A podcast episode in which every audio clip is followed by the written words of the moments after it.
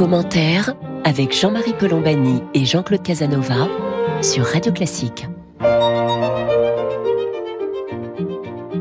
Bonjour et bienvenue dans Commentaire. Jean-Claude Casanova et moi-même, nous sommes heureux de vous retrouver pour cette conversation hebdomadaire qui va apporter sur l'Allemagne sur euh, l'éventuelle solitude de l'Allemagne euh, par rapport au fameux couple franco-allemand. Il y a beaucoup de questions qui se posent aujourd'hui et nous avons avec nous aujourd'hui le secours de Marion Van Rettergem qui est journaliste, éditorialiste, qui écrivait pour l'Express et qui, est et, qui, et qui est spécialiste de l'Allemagne et qui a écrit une biographie d'Angela Merkel que vous avez d'ailleurs euh, réactualisé au moment du départ de la chancelière. Une deuxième biographie. Voilà.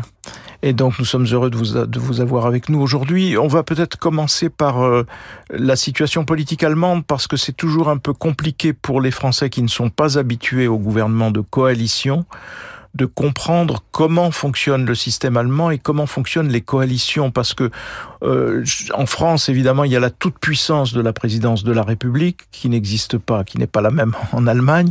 Et il y a surtout euh, alors même si aujourd'hui nous sommes en majorité relative mais on est plus habitué aux majorités absolues et aux députés qui votent pour soutenir leur gouvernement en Allemagne les coalitions obligent à des gymnastiques différentes et on en voilà on peut en observer les conséquences. On va peut-être commencer par Marion Oui, c'est très compliqué à comprendre pour un esprit français qui a le sentiment toujours que on a une sorte de président monarque tout puissant qui qui décide de tout et on a toujours euh, euh, considéré euh, Angela Merkel comme un président de la République, ce qu'elle n'était pas et Olaf Scholz ne n'est pas non plus. Et Olaf Scholz se retrouve dans une situation un peu particulière avec à la tête d'une coalition extrêmement contradictoire, c'est-à-dire faite du parti social-démocrate, du parti vert et du Parti des libéraux qui, sur des tas de sujets fondamentaux, ont des, des objectifs et des principes euh, assez opposés. Notamment, les Verts sont euh, très euh, rigides sur les, la, la, question des relations internationales et sur le fait de se démarquer des, des, des pays dictatoriaux, autoritaires, notamment la Chine et la Russie, ce avec quoi les, les sociodémocrates étaient extrêmement arrangeants, et notamment à travers ce gazoduc Nord Stream, les sociodémocrates étaient en faveur de ce, de ce pipeline qui reliait l'Allemagne à la Russie directement, les Verts s'y sont toujours fondamentalement opposés. Et donc ça, c'est très difficile à comprendre en France, c'est que les, les, partis de coalition ont chacun une force euh, et, et, et, un rôle extrêmement important, et le chancelier euh, est une forme d'arbitre, mais n'est pas nécessairement décisionnaire, et on arrive à des situations assez ubuesques, où par exemple le chancelier Scholz euh, va en Chine et se fait critiqué ouvertement par la ministre des Affaires étrangères. Je crois que Jean-Claude Casanova a la, la citation de la ministre. C'est une citation explicite. Je vous le dis très clairement, dit-elle. Une dépendance économique unilatérale nous expose à des chantages politiques. Nous devons nous assurer de ne pas refaire la même erreur, ce qui signifie que nous devons accorder une place bien plus importante à ces questions dans notre attitude à l'égard de la Chine.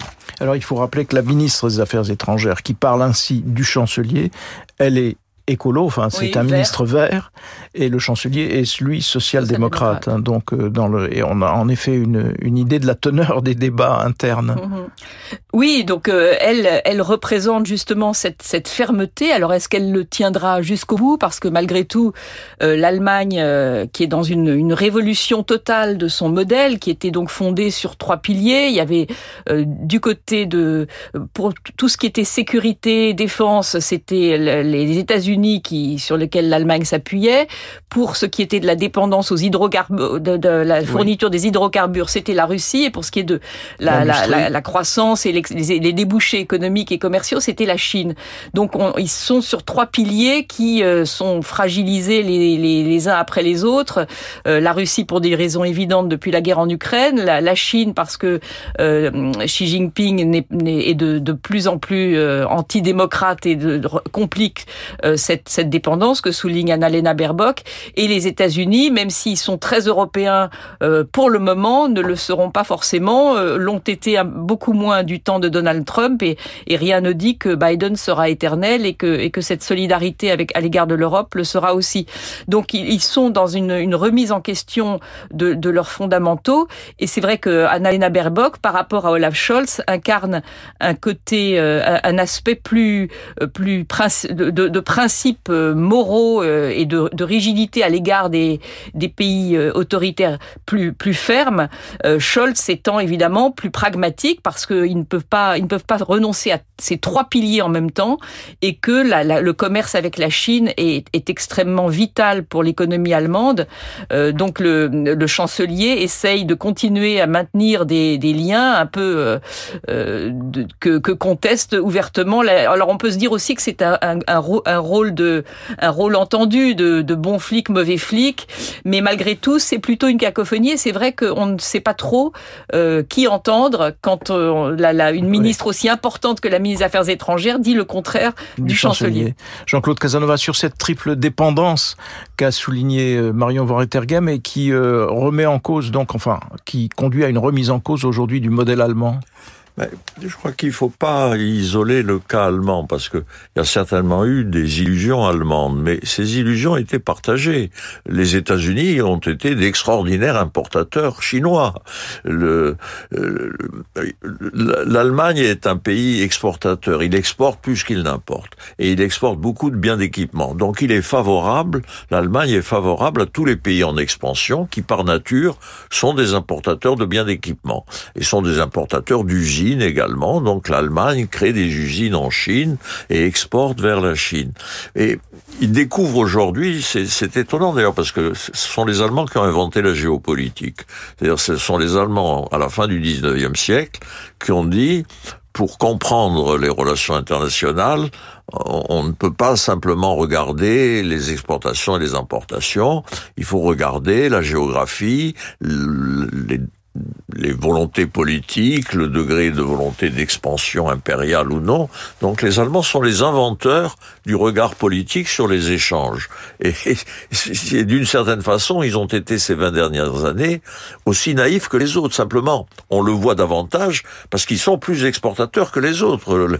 Si la France exportait autant que l'Allemagne vers la Chine, elle aurait sans doute elle-même cédé aux mêmes illusions. Donc euh, le, le, le changement de pied allemand, le tournant allemand, est lié au fait qu'elle avait une position dans l'économie mondiale, dans ses rapports avec... Elle importait du pétrole et du gaz russe, parce que c'est près de chez elle et que c'est bon marché par rapport aux autres exportateurs, et elle exportait vers la Chine, parce que la Chine avait un taux de croissance très élevé, était un gros importateur de biens d'équipement. Point et donc l'Allemagne se trouvait dans cette situation. Le pétrole s'est radicalement remis en cause, hein, puisque désormais il est en guerre, euh, Poutine est en guerre contre contre l'Ukraine, et de fait on est dans un climat d'hostilité.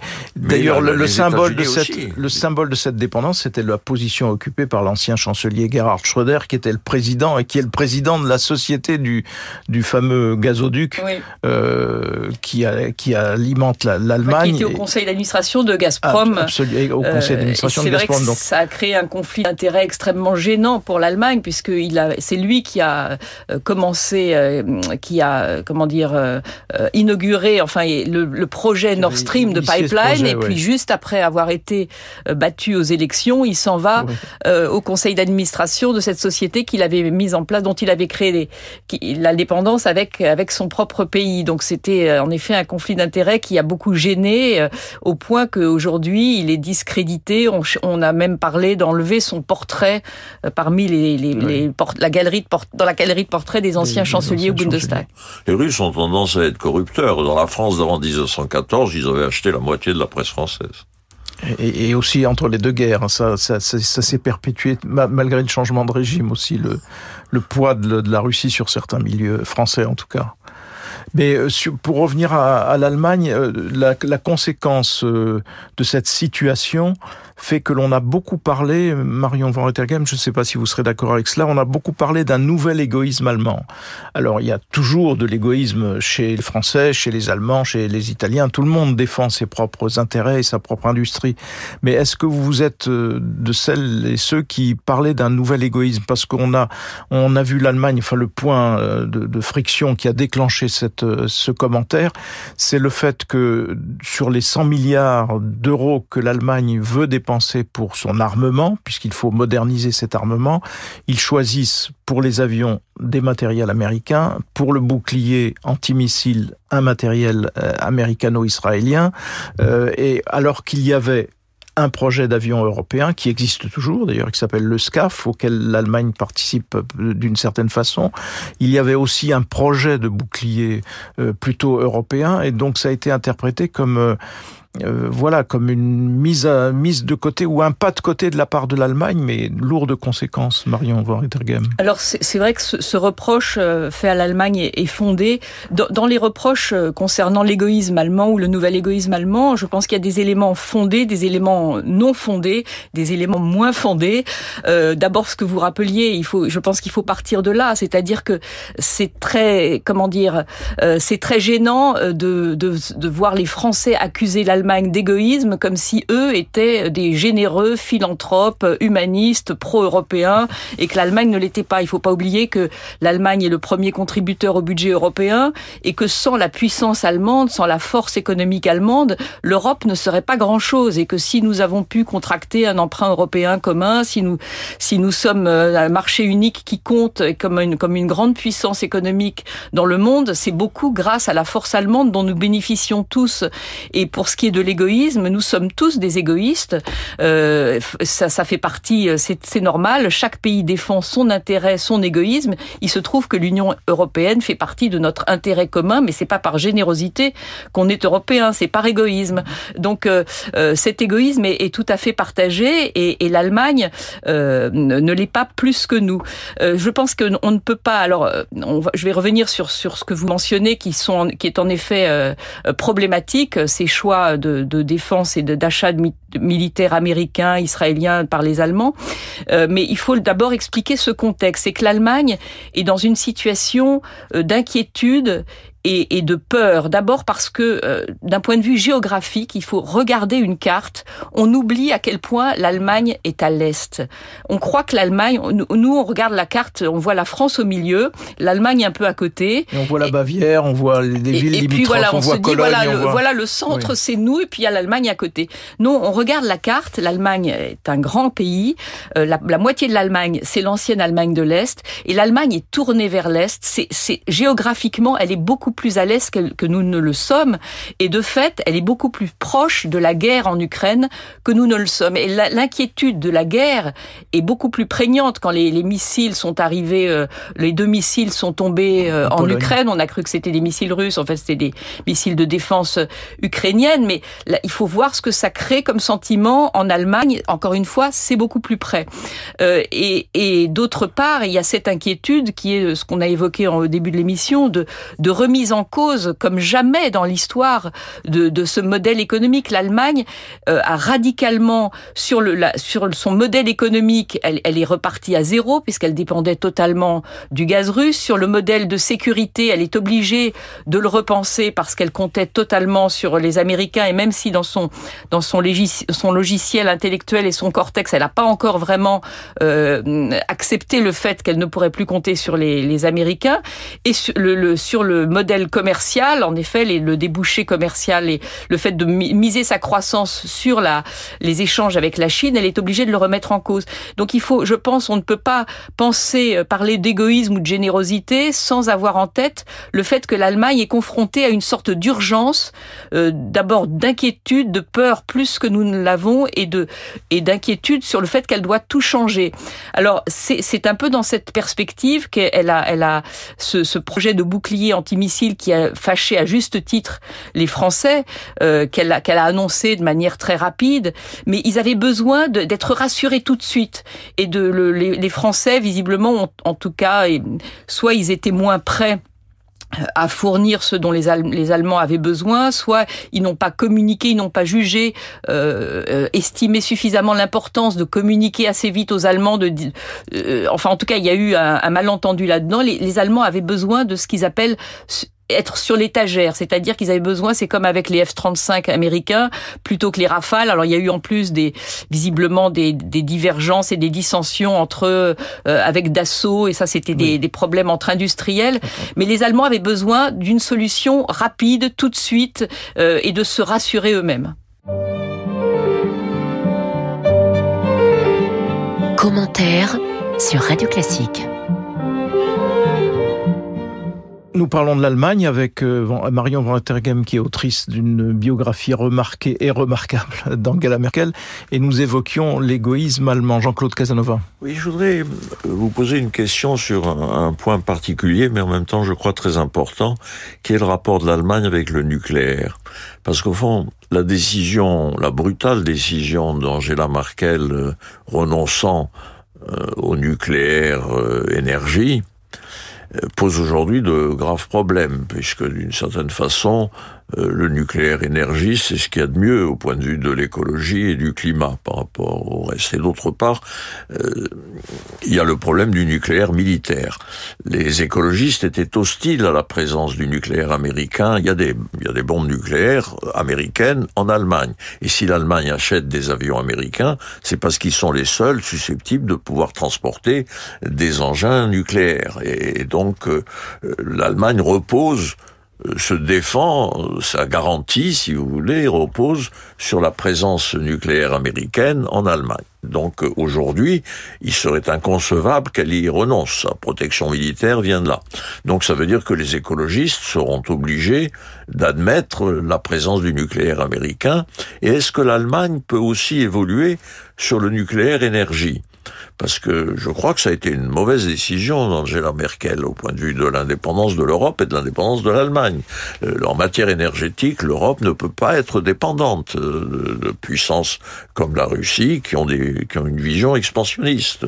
Il est évident que la Russie utilise ses exportations d'énergie pour favoriser sa politique. Donc nous, nous devons utiliser notre énergie pour assurer notre indépendance. Marion Van euh, le nucléaire est, vraiment un, tabou allemand. Euh, Encore Ça le reste. Alors ils ont, euh, par, par, par pragmatisme, ils ont décidé de, de prolonger un peu la vie des centrales qu'ils avaient décidé d'arrêter parce que là ils peuvent pas tout arrêter en même temps.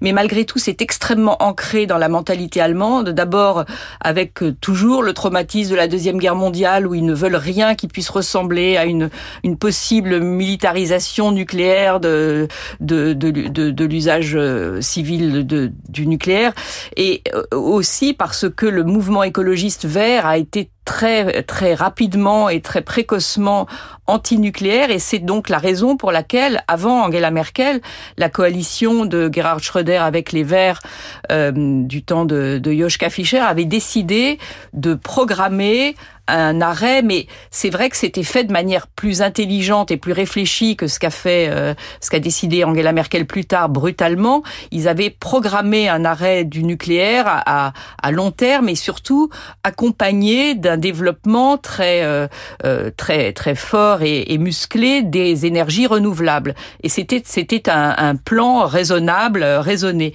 Il se trouve qu'Angela Merkel, qui était elle très pro-nucléaire à ce moment-là, euh, avait, euh, quand elle était patronne de la de la CDU, qu'elle n'était pas encore à la chancellerie, euh, était plutôt donc euh, pour la prolongation du nucléaire, avait combattu ces ces propositions de social-démocrates et vertes, et elle a radicalement changé après l'accident de Fukushima, parce que vous disiez, ça, ça ferait polémique, votre phrase quand vous dites c'est l'énergie la plus sûre et la plus écologiste, c'est évidemment contesté par, euh, par certains, par, par les écologistes. Euh, euh, c'est vrai que c'est l'énergie la moins polluante, mais ça reste une énergie. Le charbon est quand même plus polluant. Bien sûr, en CO2, oui, mais ça reste une, une énergie dangereuse. Malgré tout, c'est vrai que euh, la France, d'ailleurs, est, est, tombée dans le même, euh, dans la, a, commis la même erreur avec euh, d'abord François Hollande puis Emmanuel Macron en décidant l'arrêt des, des, centrales. Donc, on était sur le même chemin. ça, ça, remet un peu en cause toute cette doxa écologiste anti-nucléaire.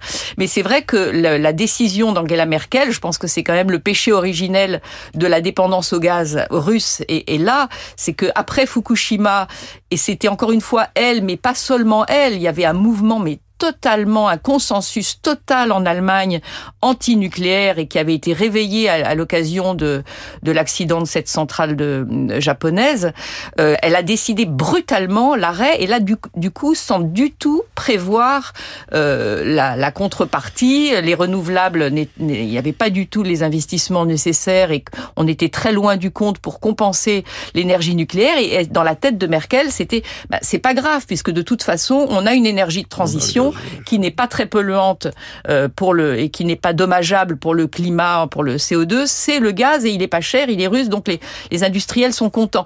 Donc c'était une décision euh, qui était vraiment portée par par toute l'Allemagne. Donc c'était à la fois très électoraliste à l'époque de la part d'Angela Merkel. Elle savait que le Parti Vert était en train de monter. Il y avait des, il y a toujours des élections tout le temps en Allemagne dans tous les lenders. Donc il y a, il y a toujours des, des, des échéances euh, politiques et très très crucial et elle a pris cette décision qui c'est vrai s'est avérée une une faute majeure parce que ça les a ça a jeté l'Allemagne dans les bras de la Russie. Alors il nous reste peu de temps donc je vais en venir à une malgré tout à une dernière question. Ce que vous évoquiez euh, Marion c'est euh, une décision de la chancelière qui avait pris de court de fait les Français. Alors même que c'est une période où euh, elle, a, elle a pratiqué pas mal de présidents Angela Merkel mais on considère que dans toute cette période où elle a été au pouvoir les choses ont très bien fonctionner entre la France et l'Allemagne. En France, on parle d'un d'un comment dire d'un couple franco-allemand. En Allemagne, je pense qu'on parle plutôt d'un moteur franco-allemand pour, pour l'Europe ou d'un tandem. Et là, on ne sait pas. Il y a toujours une dimension personnelle dans, la, dans les relations entre le président français et euh, le, le, chancelier ou la chancelière. Et là, on ne sait pas ce que ça va donner avec euh, entre Olaf Scholz et Emmanuel Macron. Comment est-ce vu d'Allemagne cette question du couple ou du moteur ou du tandem? Mais euh, je pense que euh, Olaf Scholz, il faut pas est une personnalité un peu intrigante. Euh, et même les Allemands sont intrigués par ce chancelier qui qui s'exprime peu, qui qui est un peu euh, fermé, qui ne travaille au contraire d'Angela Merkel, qui était une une forme de puissance négociatrice à elle toute seule, qui était toujours dans la conciliation, dans la négociation, dans le compromis. C'était d'ailleurs son immense force personnelle, c'était cette cette capacité d'écoute et de, de trouver des arrangements avec tout le monde. Et, et Olaf Scholz est beaucoup plus solitaire dans son exercice du pouvoir. Pourtant, il est à la tête d'une coalition, mais il est très tranchant. On a on a du mal à le à le percevoir et, et on ne sait pas dans quelle mesure. C'est vrai que euh, l'autre force d'Angela Merkel, c'était d'avoir beaucoup évolué, notamment vis-à-vis de l'Union européenne. Ça n'était pas une européenne naturelle au départ. D'abord, elle venait d'Allemagne de l'Est. Elle n'était pas du tout formatée comme les chanceliers précédents, qui étaient des Rénans, qui étaient qui étaient des gens de la frontière française et pour qui c'était évident, et puis qui étaient aussi dans la dans l'après-guerre, donc euh, euh, qui pour qui le, le franco-allemand était était fondamental. Elle, elle, ça n'était pas naturel pour elle, et elle y est venue. Elle était très raide au départ. Et, euh, on, se souvient de la, la manière catastrophique avec laquelle elle gérait la crise financière, la crise grecque. Elle était sectaire, raide. et elle a énormément évolué. Et c'est elle qui a fait faire à l'Allemagne des pas de géant à la fin de, de son dernier mandat avec ce, ce plan de relance, le fait qu'elle a, elle est briser des tabous allemands comme celui du déficit budgétaire et celui de la mutualisation des dettes, c'est elle finalement qui était que les Français euh, voyaient comme une petite, euh, un peu une, une experte comptable, euh, un peu arc-boutée sur ses propres intérêts, qui a fait faire à l'Allemagne des, une, une, évolution comme comme jamais. Et Scholz, lui, il, il arrive avec une expérience politique très forte. Il a été maire de Hambourg, il est déjà très formaté. Et c'est vrai que l'interrogation, c'est est-ce que Olaf Scholz saura évoluer comme Angela Merkel a évolué, ou est-ce qu'il restera un peu crispé et dans sa manière de, de, de diriger, un peu solitaire. Et il y a une interrogation c'est vrai que ça s'ajoute au fait que, comme on le disait, euh, il y a un peu ce shift géographique. Le centre de gravité de l'Europe est en train de changer. On va vers un élargissement et l'élargissement, ça va se passer vers l'est et pas vers l'ouest. Donc la France se retrouve reléguée vers l'ouest. Elle se retrouve reléguée vers le sud par son son endettement et sa gestion des finances publiques qui n'est pas vraiment ni scandinave ni allemande. Et donc, elle est un peu sur le bord. Scholz est, obligé de regarder. Euh, euh, donc, il y a quelque chose de plus profond qui est en train de se passer dans le couple franco-allemand. C'est ça tient à la personnalité d'Olaf Scholz, qui n'est pas vraiment macronienne euh, dans, dans le dans l'expression verbale, et qui en plus est aidé par ce, cette espèce de déplacement géographique vers l'est.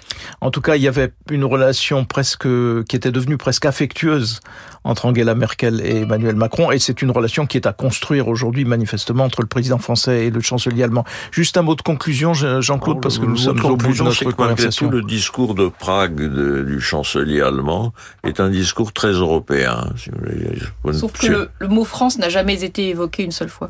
Oui, mais enfin, c'est le problème, c'est l'Europe, c'est pas là, il y a pas de problème. Mais les Français ont entendu qu'il n'y avait pas eu le mot France. Oui, mais enfin, il faut que les Français se, garent, se, se se guérissent de leur perpétuelle vanité. Enfin, c'est un immense problème parce que si jamais le couple était affaibli, le couple franco-allemand, les Français auraient le sentiment de perdre la main sur euh, sur le devenir de l'Europe. Et donc, ça changerait en profondeur, je pense, l'opinion française qui, pour le moment, reste euh, européenne. Mais, mais enfin, j'espère sur l'Europe, il faut pas parler impérieusement. oui, mais on, on, réévoquera ce sujet une autre lors d'une de nos prochaines conversations. Merci en tout cas aujourd'hui à Marion Van Rettergem de nous avoir accompagnés. Je rappelle que donc vous avez écrit un livre sur Angela Merkel qui est toujours euh, en circulation parce qu'il est toujours d'actualité et surtout en Allemagne d'ailleurs puisque on assiste en Allemagne aujourd'hui à une remise en cause assez radicale de la gestion de l'ancienne chancelière. Merci à vous toutes et à vous tous de nous avoir prêté attention aujourd'hui. Jean-Claude Casanova et moi-même nous vous donnons rendez-vous samedi prochain pour une autre édition de commentaires.